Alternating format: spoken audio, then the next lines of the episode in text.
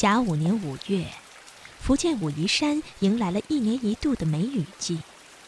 绵绵细雨制造出的氤氲之气，把天地城围拢起来，浓郁而又神秘。武夷山天心禅寺，天亮居士一如往常般泡茶饮茶，一机一壶一香一卷，窗外屋内浑然一体，悠然自在。赵州和尚的吃茶去，啊，那么多的典故，任何事情都要自己亲力亲为。一杯茶，你喝是一个味，我喝是一个味。但是你都在认识自己，你都是自己的感受，所以替代不了。在中国人眼中，茶与禅似乎有着天然的亲密关系。正所谓禅茶一味，佛是茶的升华，茶是佛的禅心。天亮居士因茶识佛，因佛上山，十几年在寺院禅茶院，让他有机会。有了更多的顿悟。相传，公元前五十二年，吴理真在四川蒙顶山种下七株茶树，开创了世界上人工种植茶树的先河。吴理真因而也被称为茶祖。而公元前四年，佛教传入中国之后，吴理真在蒙顶山落发修行，首创了佛茶一家。茶圣陆羽在三岁时被禅师收养。从小就练得了一手采茶煮茶的高超技艺，于是茶有了禅的洗礼，而变得滋味不同。茶长在深山老林，与世无争，追求那种淡泊宁静。我们说，非淡泊勿以明志，非宁静勿以致远。中国人淡泊宁静，就是中国人高尚的品格。尤其茶，它是苦去甘来，所以我们小时候大人说，人要吃得苦中苦，方为人上人。这种苦去甘来，又吻合了我们中国人传统人的教育教育人的方法，被接受了。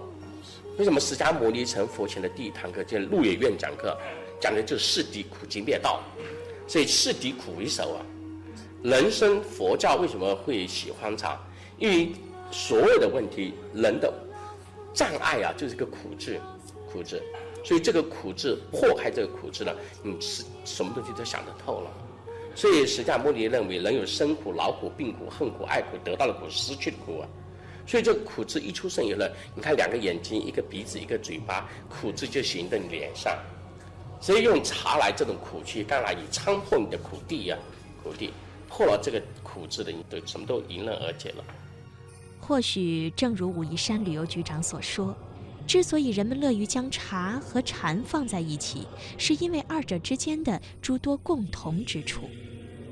佛与茶的共同诉求是心，是顿悟，是自我修行。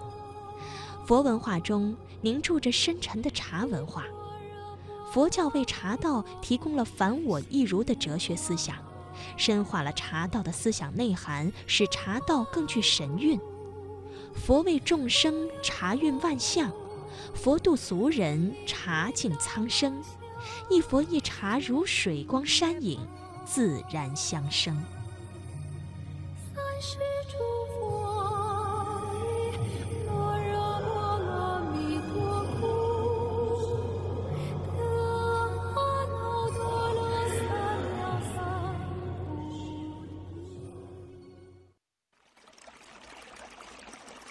南方有佳木。中国是茶的原产地，中国人对茶的熟悉，上至帝王将相、文人墨客，下至挑夫贩夫、平民百姓，无不以茶为好。人们常说，开门七件事：柴米油盐酱醋茶。由此可见，茶已经深入社会的各个阶层。不知道你有没有仔细观察过“茶”这个字？它是由草、人、木。三个字组成，所谓“一人草木间”，正是人在中间的发现，使得世间多了一种饮品——茶；也正是人的存在，使得茶被赋予了更多非饮品的寓意。茶又非茶，人与茶犹如知己，也似佳音，在举起放下的动作不断重复中，不同的人和茶形成了不同的关系，或依恋，或重现，或成全。天心永乐禅寺，深藏于武夷山中的一座佛教名刹，它与茶的因缘尤为殊胜。这里不仅是大红袍传说的起源地，还是乌龙茶制作工艺的起源地。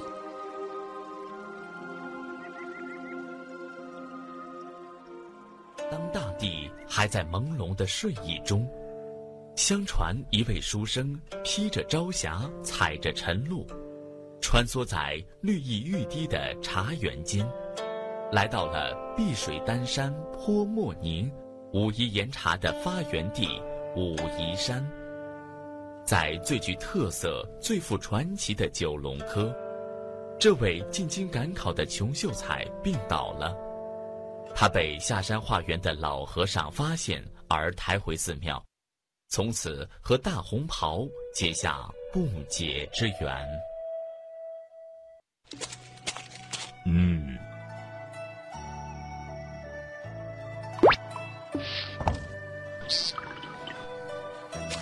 他喝下，病就会好的。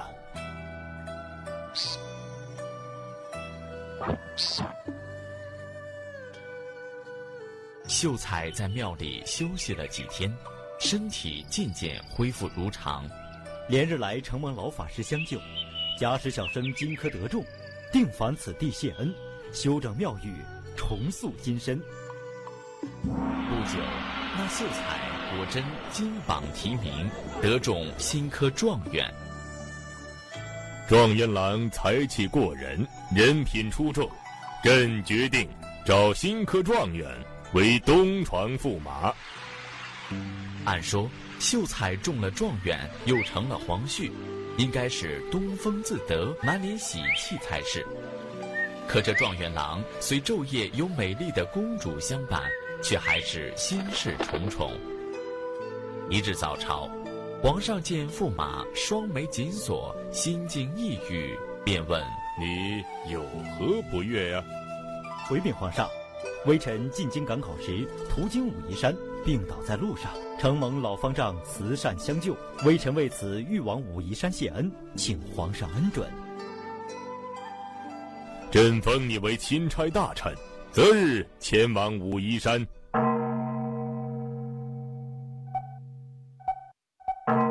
钦差大人即将到访，快焚香点烛，布置寺院，恭候钦差大人亲临。当时我落难于此，承蒙方丈相救，给我喝下了一碗茶解我病痛，我才得以进京考取功名。我佛以慈悲为怀，钦差大人言重了。不知当时方丈给我喝下的可是此茶？嗯，没错，确是此茶。这茶如琥珀一样光亮，明澈见底，芳香飘逸，并有一股兰花的幽香味，沁进心肺。色中带甘，口中生津，喝下后觉得神清气爽。如此神茶，不知生长何处？方丈可否领我前去看看？钦差大人若有此意，那。就去看看。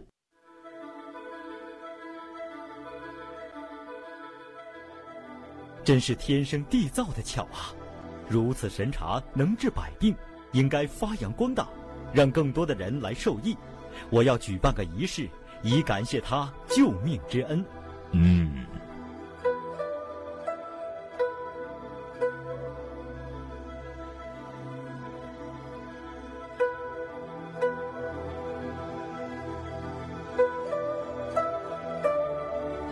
我今日能够红袍加身，成为驸马，都与你有莫大的渊源。